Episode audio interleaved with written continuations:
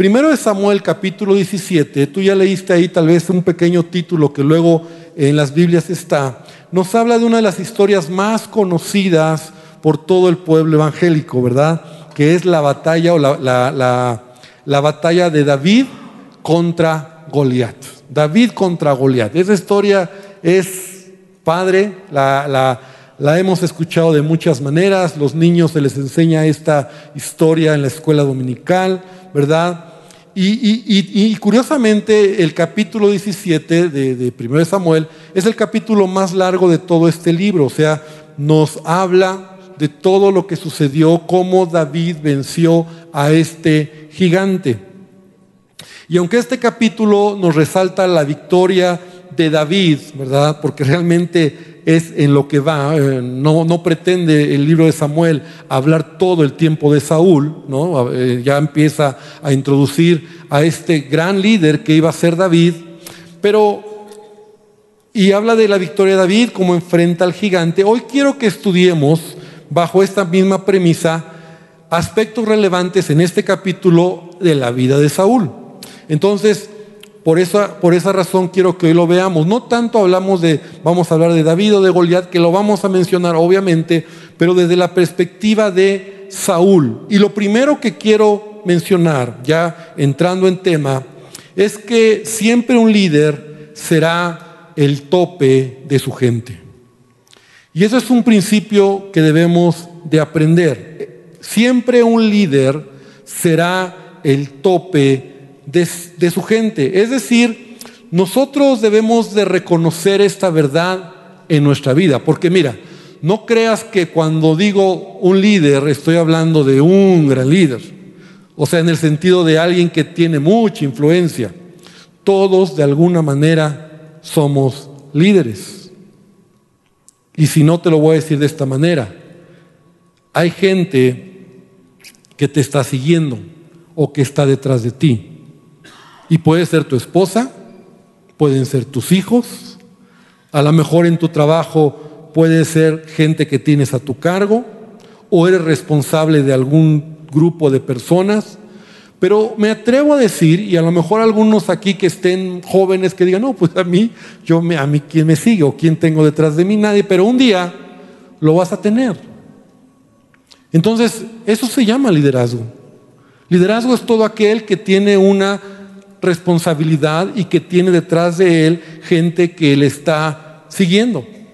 Y entonces si lo vemos desde ese punto de vista, esto nos debería de llevar a, aprender hoy una gran lección, porque todo líder, entonces repito, siempre será el tope de, los, de la gente que tiene. O sea, el hogar que hay, que tienes, y habló a los esposos, es lo que tú eres. Tú eres el tope. A veces no, no, no, no lo creemos, ¿verdad? Pero los hijos que tienes, la esposa que tienes, es por el liderazgo que tienes. El negocio que tienes, la gente que tienes a tu cargo. Entonces, de hecho así lo dice la Biblia. Oseas 4.9 es una escritura que dice de la siguiente manera, y será el pueblo como el sacerdote. Será el pueblo como el sacerdote. O sea, es un principio. Le castigaré, completando la escritura, le castigaré por su conducta y le pagaré conforme a sus obras. Entonces, el líder es el responsable. Entonces, ¿quién era el responsable en esta batalla que está enfrentando el pueblo de Israel? Saúl. O sea, el responsable de hacer algo en esta batalla era quién? Saúl no David.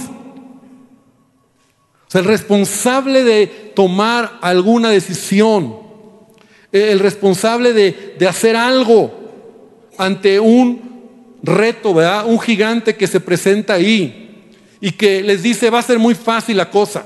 Eso era muy, muy, era una costumbre en ese tiempo, ¿verdad? Donde un hombre se levantaba y decía, yo peleo, pongan un hombre, uno a uno, y el que gane, ¿verdad? Ese gana. O sea, todos los que están detrás de mí, va a ganar mi pueblo, mi nación, a quien yo estoy representando. Entonces Goliat se levanta y hace lo mismo. Pero era un tremendo hombre, ¿verdad? No era cualquier hombre, era un gigante. Así lo dice la Biblia. Era un hombre que medía casi tres, metros. Tenía un casco de bronce, ¿verdad? Dice que su coraza, toda la coraza, todo lo que traía aquí cargando, pesaba 50 kilos. Eso era mucho. 50 kilos y era de bronce. La punta de hierro de su lanza, ¿verdad? Tenía el, el mango, digamos que era un palo gruesísimo, pero la punta de hierro pesaba 7 kilos solamente, eso, ¿verdad? Entonces este cuate, Goliat era, era una máquina de guerra, ¿no? O sea, era un hombre que de verlo te imponía, o sea, ¿quién lo va a enfrentar? ¿Quién va a, ponerse delante de él? Humanamente hablando. Humanamente hablando, la verdad es que era muy difícil, pero pero entonces se para Goliat y entonces da el reto y dice, a ver, yo estoy aquí, manden a uno de los mejores de ustedes y el que gane será, el que pierda será siervo del otro. Entonces, Saúl escucha esto.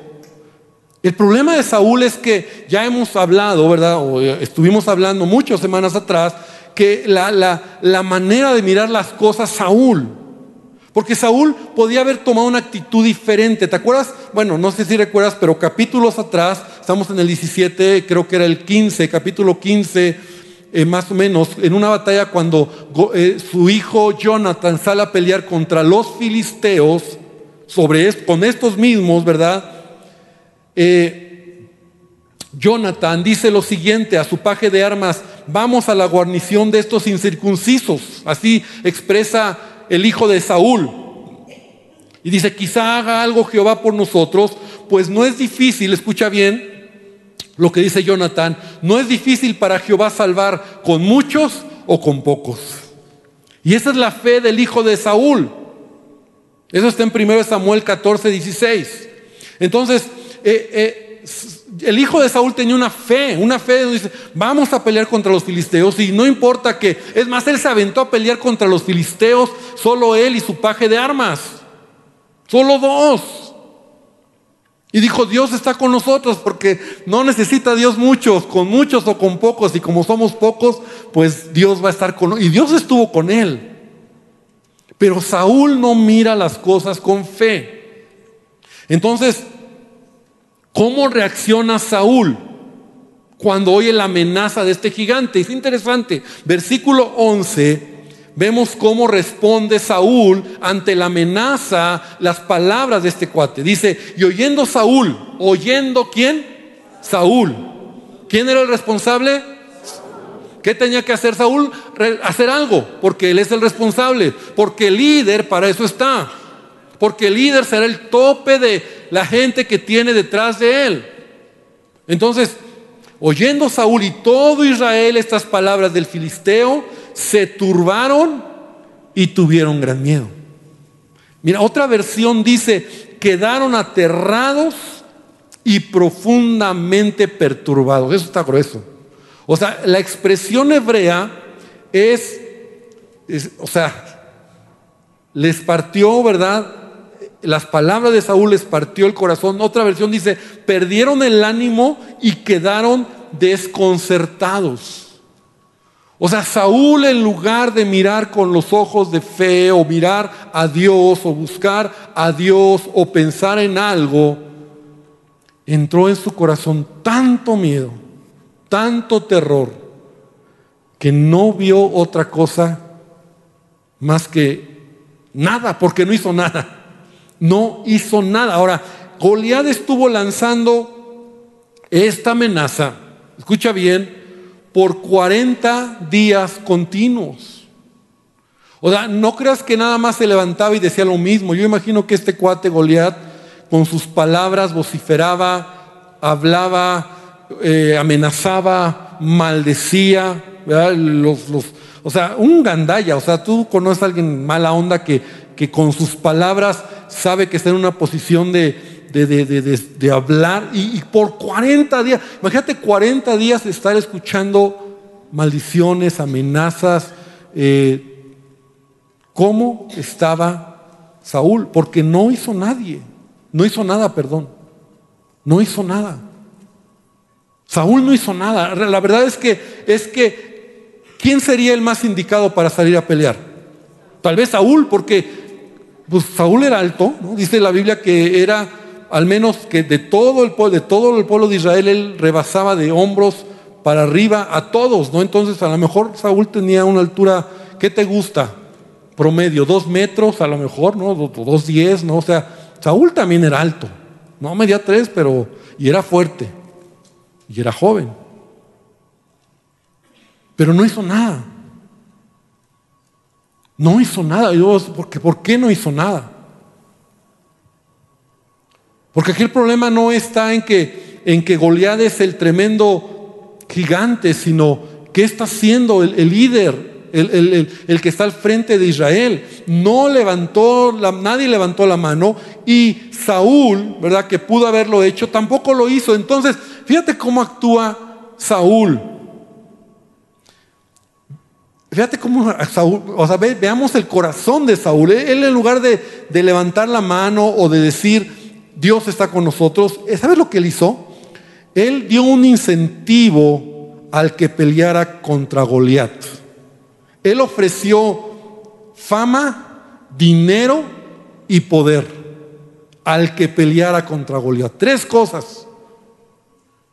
O sea, Saúl está perdido. Saúl está diciendo, a ver, a ver, quien quiera, quien quiera pelear contra Goliat, yo le ofrezco tres cosas. Primero que nada dice, le voy a dar a mi hija, ¿no? O sea, lo voy a hacer parte de la familia real, que sea parte de esta familia real. No voy a ser ya cualquiera, sino será parte de la familia real, no fama. También dice, le voy a enriquecer, eso está en el versículo 25, si estás ahí con tu Biblia, dice, le voy a enriquecer con grandes riquezas, o sea, dinero, o sea, le voy a dar mucho dinero, con grandes riquezas, o sea, no poquito, sino un chorro, ¿no? O sea, el que se aviente, le voy a dar fama porque va a ser parte de mi familia, va a ser importante, se va a casar con mi hija, le voy a dar muchas riquezas y le voy a dar poder también, porque lo voy a eximir de impuestos.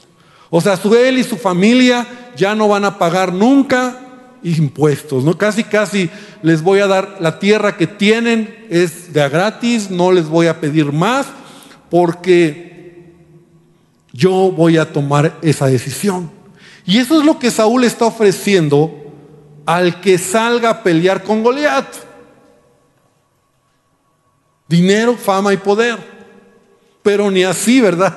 Nadie se aventaba, o sea, nadie, nadie lo hacía, nadie lo hacía. Ahora, esto está muy grueso porque están pasando los días, 40 días, y nadie sale a la batalla.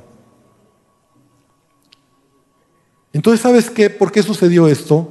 Porque Saúl no escuchó la voz correcta, o sea, no escuchó la voz de Dios. No escuchó la voz de Dios. O sea, esto es un asunto de fe. Y yo te decía hace unos minutos que su hijo Jonatán, cuando salió a pelear con el mismo, eh, la misma nación, los filisteos, él tenía una actitud de fe. Y él escuchó la voz de Dios. O sea, él dijo, da lo mismo que sea con pocos o muchos, Dios va a estar con nosotros. Y eso que dijo John, Jonathan lo había dicho Josué en algún momento. Son palabras de fe. Entonces, la única manera de avanzar en nuestra vida será escuchando la voz correcta. Será escuchando la voz correcta. Porque incluso en toda esta historia se levantan algunas voces alrededor de la batalla. Incluso Saúl tiene voz.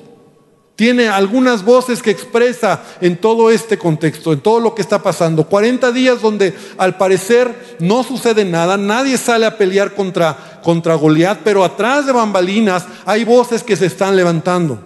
No es la voz de Dios, no es la voz de fe, no es la voz de Dios está con nosotros. Hay otras voces que se están hablando tras bambalinas y que, y que algunas de estas voces, y voy a mencionarlas, son del mismo Saúl, porque él no está oyendo a Dios. Él no está escuchando a Dios. Entonces la primera voz que se escucha tras bambalinas, ¿verdad? Cuando está, están ahí entre estos 40 días que no está pasando nada, Es la voz del hermano mayor de David, Eliab. Y yo le he llamado la voz de la crítica. Porque en el versículo 28, ven conmigo por favor, ahí va, de repente vamos a tocar un poquito a David. Eh, tú sabes que David llega ahí al frente de batalla por, dos, por una cosa, por dos cosas prácticamente. Porque su papá lo manda, porque le dice, llévale comida, ¿verdad? Llévale estos quesitos, esta comida a tus hermanos y al jefe del ejército y ve a ver cómo están tus hermanos. Porque ya se tardaron mucho y yo no sé cómo están. Y me traes noticias. Entonces David, en obediencia a su padre, va al frente de batalla. Y estando ahí, pues empieza a ver todo el alboroto y empieza a preguntar qué está sucediendo hasta que su hermano mayor, repite conmigo, hermano mayor, su hermano mayor lo ve, ¿no? Y como todo buen hermano mayor, regaña al hermano menor, ¿no? O sea, el mayor regaña al chiquito, porque aparte David era el más chiquito, o sea, y el mayor era, era, era uno del ejército de Israel, Eliab. Entonces dice, oyéndole hablar Eliab, su hermano mayor con, con la gente, David, se encendió en ira contra David, mira lo que dice, escucha bien, y dijo, ¿por qué has descendido acá? ¿Y a quién has dejado aquellas pocas ovejas en el desierto? Y lo que sigue está muy grueso. Dice, yo conozco tu soberbia y la malicia de tu corazón, que para ver la batalla has venido. O sea, hizo un juicio sobre David está criticando, está haciendo un juicio hacia su hermano menor David sin conocer los detalles por qué David está ahí. Y así como que David dice, bueno, pues estoy aquí porque mi papá me mandó, ¿no? Es más, traigo comida para ti, ¿no? Pero pues ya que me estás corriendo, pues ya me voy, ¿no? Me lo como yo. O sea, fíjate cómo Eliab está juzgando, criticando. Eh, y, y mira, la verdad es que le dice, tú veniste aquí solamente porque quieres. Has dejado lo que tienes de responsabilidad allá en la casa de papá. Pero lo más tremendo es cuando dice, yo conozco tu soberbia y la malicia de tu corazón. Y te voy a decir algo, eso es un mal juicio. Porque el único que, conoce el corazón es quién? Dios. Por eso nosotros no podemos hacer buenos juicios de la gente. Hablando acerca del juicio, de hacer un juicio, hacer una crítica, yo juzgo lo que veo, no lo que hay en el corazón de la persona. Y nunca lo voy a ver, porque el único que mira el corazón es Dios. Por eso siempre un juicio será desbalanceado, porque cuando yo hago un juicio de mí, de mí, de mi persona, lo hago basado en la intención de mi corazón. Pero cuando hago un juicio de alguien, lo hago basado en lo que veo. No se vale. Porque entonces yo digo, bueno, es que yo, eh, hermano, es que tú entiéndeme, yo sí de verdad me cuesta trabajo hacer, es que sí, de verdad. Pero él no, él, él es un mala onda, ¿no? No. Eso es lo que está diciendo Eliab. O sea, él está diciendo, Tú eh, veniste aquí, tú eres eh, alguien que, que, veniste nada más para mirar qué estás haciendo aquí y conozco tu soberbia y la malicia de tu corazón. Entonces, por eso Jesús nos dice, ¿verdad? ¿Por qué miras la paja de tu hermano y no ves la viga de tu ojo? Eso es así, porque un juicio siempre será desproporcionado. Miras la paja, pero no miras, y normalmente lo mío lo justifico. O sea, yo lo justifico porque, bueno, es que yo sí entiendo mi intención, mi motivación. Es que de verdad que tú no conoces mi corazón, es que no era hacer daño, es que de verdad, pero él sí lo hizo, él sí fue mala onda. No. Ahora, avanzando sobre esto, nosotros vemos cómo en este juicio y en esta crítica que está haciendo el hermano de David, mayor, eh, también es interesante cómo a veces lo que nosotros juzgamos de otros es lo que nosotros somos y hacemos. Nunca se te olvide esa verdad. Y yo sé que a muchos no les gusta. Ay, no, no es cierto, pastor. Eso no es verdad. A mí me caen gordos los orgullosos y yo no soy orgulloso, ¿no? Así decimos. Ah, no, a mí me caen gordos los, los creídos y yo no soy creído. No, sí. lo que juzgas de otro es lo que tú eres también. ¿Y qué crees? Lo encontré aquí también. Fíjate cómo termina diciendo, y si no, velo conmigo. Fíjate cómo termina diciendo Eliab. Lo que juzga de David, ¿qué es lo que está juzgando? Lo que él está haciendo para ver la batalla, has venido. Y yo me pregunto, ¿qué está haciendo Eliab? Lo mismo. O sea, él no está peleando, no sale a pelear, solo está ahí mirando lo que está pasando. O sea, lo mismo que le dice a David que está haciendo es lo mismo que él en ese momento está haciendo. Y esta es una voz que muchas veces puede desenfocarnos de la voz de Dios, de lo que Dios quiere en nuestras vidas. Segundo punto, y voy a avanzar por el tiempo, hay otra voz que se levanta. Esta voz es de Saúl. La primera es de Eliab hacia David. La segunda es la de Saúl. E, es la voz de, que dice, tú no puedes. No solamente ya es suficiente con que Saúl dice, yo no puedo. Saúl no puede. Pero ahora Saúl dice, no puedes tú tampoco. Y eso también está mal. Mira, en el versículo número 33 cuando Saúl escucha a David, ¿verdad? Que está por ahí preguntando qué está pasando y la batalla y tal vez David está contando sus experiencias y dice, Dios está conmigo, yo creo que yo puedo ir y, de repente le dicen a Saúl, oye, por ahí hay un chamaquito que, que, dice que quiere ir y que puede ir y que tiene ganas de pelear contra Goliat y ¿cómo ves? Porque, a ver, llámenlo, ¿no? A ver quién es, o sea, porque David, Saúl estaba esperando a alguien, ¿no? Algún valiente, pues por ahí anda, a ver, llámenlo. Y cuando llega, entonces le dice, ¿tú quieres ir a pelear? o sea, como que lo vio. Y mira lo que le dice el versículo 33, no podrás tú ir contra aquel filisteo. Otra voz hacia David. Para pelear con él, no podrás tú contra aquel filisteo para pelear con él, porque tú eres un muchacho y él un hombre de guerra desde su juventud. Entonces la voz de, de, de, de Saúl, perdón, también es una voz negativa. Tú no puedes. ¿Cuántos muchas veces hemos escuchado esa voz de alguien? Es que tú no puedes, es que tú lo vas a hacer. Es que tú no puedes, es que cómo crees, es que tú no, ah, no, pues sí, yo creo que no. David está pasando y no estamos, no podemos profundizar aquí, David, pero, pero aún David está, está avanzando ante esas voces. Ahora, el ambiente, ¿por qué esto estoy diciendo? Porque el ambiente en estos 40 días detrás de bambalinas era un ambiente negativo. El líder está mal, el líder no sale a pelear y todo está ahí con temor, con, con miedo, con, con enojo, están estresados, están enojados, están de malas. Y entonces ya vimos al hermano mayor, ¿verdad? Que se desquitó con el chiquito, con su hermanito. Ahora vemos a un Saúl que está eh, diciéndole, tú no puedes, tú estás muy chavo, ¿no? Para salir a pelear contra un hombre de guerra, contra Goliat. Es una voz que, que no ve las cosas tampoco por fe, sino por las circunstancias. Es una voz que se levantan de acuerdo a lo que tus circunstancias te están dictando. ¿Te acuerdas cuando los diez espías en la Biblia, la historia también cuando, cuando Moisés manda a los espías, ¿verdad? Y, regresan 12, bueno, mandó 12, regresaron 12, pero 10 de ellos, ¿qué? ¿Cuál es la voz de ellos? No se puede, no se puede.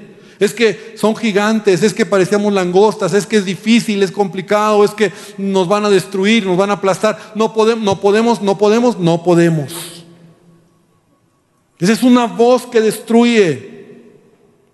Ahora, David le está diciendo, Saúl le está diciendo a David, no puedes, tú estás muy chavito, estás muy muchacho. Y la, actitud de David es tremenda. Él tiene una actitud de fe, así como Jonatán. Eh, la actitud de David es, Dios está conmigo. ¿Cómo que no se puede? Si no, sí se puede. No, o sea, sí se puede. Hace años compartí una enseñanza y me acordé del título, ¿no? Que si tú dices no se puede, ¿qué crees que va a pasar? No se puede. Pero si dice sí se puede, ¿qué crees que va a pasar? No se puede, pues no se puede. Pero David dice, no, si se puede. ¿Cómo? A ver, ¿cómo no? Yo, a ver, a ver, Saúl, espérame. Te voy a contar lo que Dios ha hecho conmigo. Yo allá estando allá en casa de mi padre cuidando a sus ovejitas, de repente venía un león o un oso y yo iba tras ellos y los mataba. Ahora, se requiere fe, se requiere mucha fe y ayuda de Dios para matar a un león o a un oso, ¿no crees? O sea, ¿quién lo va a hacer?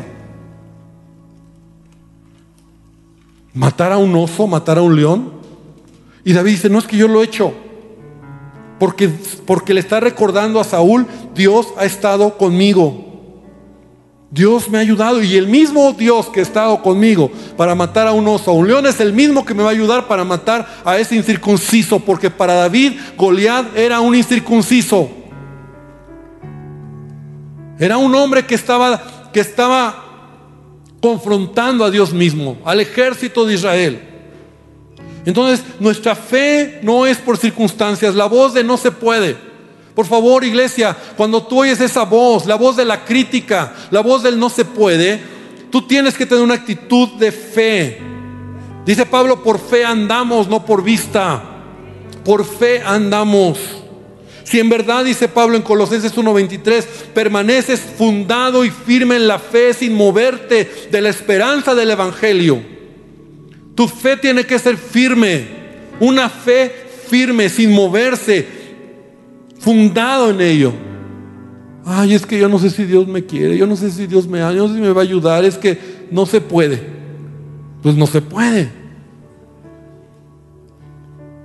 Tercera voz es la voz de otra voz de Saúl, porque Saúl viene aquí a resaltar la voz del consejo humano.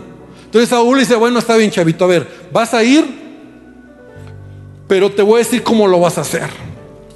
Vas a hacerlo a mi manera. Entonces versículo 38 y 39 dice que Saúl vistió a David con sus ropas. Imagínate lo que está haciendo Saúl a David. O sea, está vistiendo a un jovencito, Saúl era un altote, dice, y puso sobre su cabeza un casco de bronce, le armó de coraza y ciñó a David de espada sobre sus vestidos y le dijo, a ver, trata de caminar. Y David dice, nunca había hecho la, porque nunca había hecho la prueba. O sea, David en su vida se había puesto una armadura. Nunca. Y David dijo a Saúl, yo no puedo andar con esto porque nunca lo practiqué y se quitó todo. O sea, una voz más, esa voz que, que te dice, ¿verdad? Hazlo de esta manera. Esa voz que quiere que te acomodes a tendencias, a formas de pensar, que al final te vas a enredar y te va a destruir. Esa voz de gente que a veces oímos de gente, de personas que te dicen, hazlo así, mira, no pasa nada. A mí me resultó, no, no pasa nada. Mira, yo ya estoy divorciado y soy feliz. Veme. Así, o sea, ¿cómo no? No es cierto. Y a veces oímos de esas personas que hazlo como yo, a mí me resultó. Mira, si robas por aquí nadie se va a dar cuenta y mira, yo ya soy rico, tengo lana y nadie se ha dado cuenta. ¿Mm? Entonces David escucha, no escucha esta voz tampoco. O sea, David dice, no, no, a ver, no puedo, me voy a caer, me voy a tropezar, no, me, me incomoda. La siguiente voz y la última voz que encuentro aquí es la voz de la que hemos hablado desde el principio, la voz de Goliat, la voz de la arrogancia, la voz de la burla, la voz que, que, se levanta y cuando ve a David, se burla de él. ¿Cómo? O sea, a ver ese chavito, o sea, que soy un perro para que para que venga él aquí conmigo con palos, ¿me va a corretear o qué? Cuando dice versículo 42, cuando el filisteo miró y vio a David, le menospreció, le tuvo en poco, porque era muchacho rubio y hasta bonito era el David, ¿verdad? De hermoso parecer, ¿no? Guapito, así finito, y me lo imagino un chavito bonito, ¿no? Ahí está eh, peleando, ¿no? Y dijo el filisteo, ¿soy yo perro para que vengas a mí con palos? y maldijo a David. Mira, o sea, le empezó a decir de, tut, ¿no? Por sus dioses. Y dijo luego al filisteo a David, ven a mí y daré tu carne a las aves del cielo y las bestias del campo. Y esto, hermano, es una de las voces más difíciles de hacer a un lado.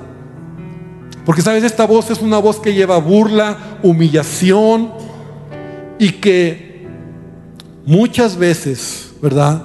Si nosotros la escuchamos, nos puede destruir. Esta es una voz que viene de parte de Satanás. Satanás levanta su voz contra nosotros para tratar de, de engañarnos, para detener nuestro propósito se burla de ti.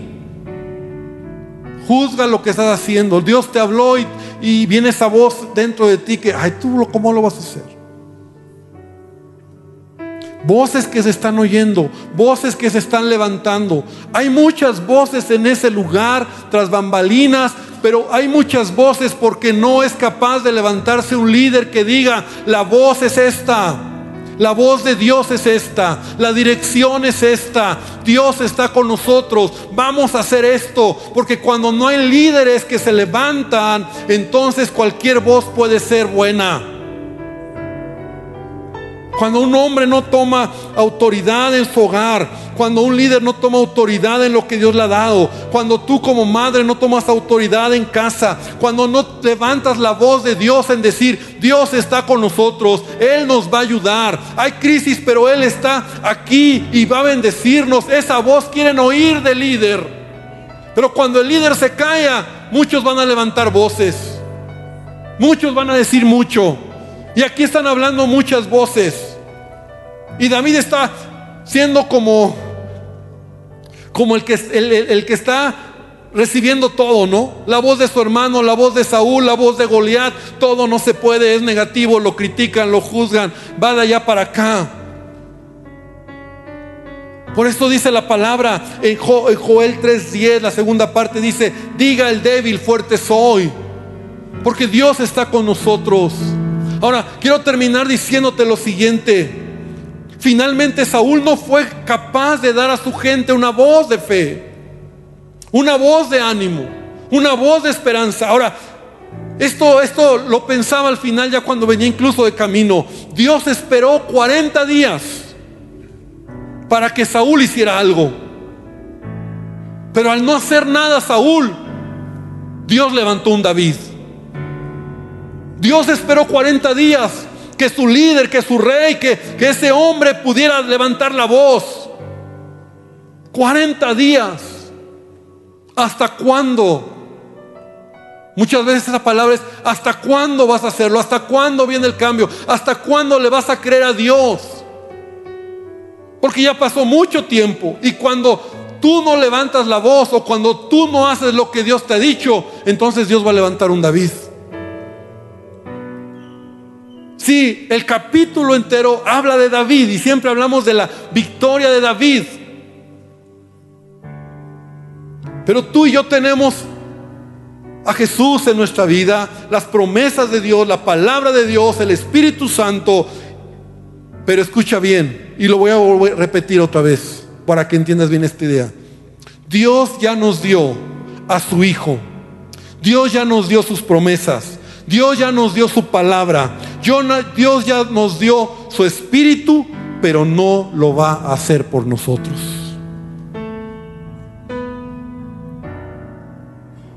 Y eso es lo que pasó con Saúl. Él te da todo. Él ya lo ha hecho, pero Él no lo va a hacer por ti. Y si no lo hacemos nosotros, si no lo creemos nosotros, Él va a levantar a un David para que se lleve la bendición que tiene para ti. Está grueso, ¿no? Y eso es lo que está pasando con Saúl. La bendición se la lleva al David. Vamos a ver el siguiente capítulo, cómo es el David el que, el que pero pudo haber sido Saúl. Pero no hubo una voz que se levantara. No hubo una voz que dijera, y Dios le dio chance a su, líder, a su rey. Hazlo, por favor, haz algo. Y el otro ahí, no se puede. Y, eh. Vamos a orar esta noche. Yo quiero invitarte para que hoy podamos llevarnos esta palabra. Esta palabra y esta enseñanza. Yo quiero invitarte para que hoy le digamos a nuestro Dios, Señor, quiero aprender de Saúl. Me encanta cuando puedo extraer y puedo aprender de hombres que, que, que, que están ahí para mi ejemplo. Y que Dios, tú eres un Dios de amor, tú eres un Dios que me da oportunidades, que me levanta, que me ayuda, pero solamente cada uno de los que estamos aquí conocemos, Señor, las voces que oímos. Esas voces que nos pueden desviar, porque hay muchas voces. El mundo tiene muchas voces. Señor, la sociedad tiene muchas voces. Podemos oír muchas voces. Pero hoy decidimos, Señor, oír tu palabra, oírte a ti y creerte a ti y hacer lo que tú nos pides. Yo te pido, Señor, que tú hables a cada corazón. Señor, que, que aprendamos de Saúl. No es que tú no quisiste hacer nada en él, es que él no hizo nada. Es que tú esperaste hasta 40 días. Pero él no hizo nada, no levantó una voz para su ejército. Sí había voces ahí voces de enojo, voces de estrés, voces, voces de conveniencia, tantas voces, pero no estaba la voz de fe, la voz de Dios, que fue la voz de David finalmente, que fue la voz que David levantó ante tanta voz negativa. Y por eso él tomó esa onda y esa piedra. Y cuando lanzó esa piedra sobre Goliat, fue tan certero y fue tan poderoso ese golpe que Goliat cayó y David corrió y tomó la espada del gigante y le cortó la cabeza. Señor, eso fue algo tan tremendo.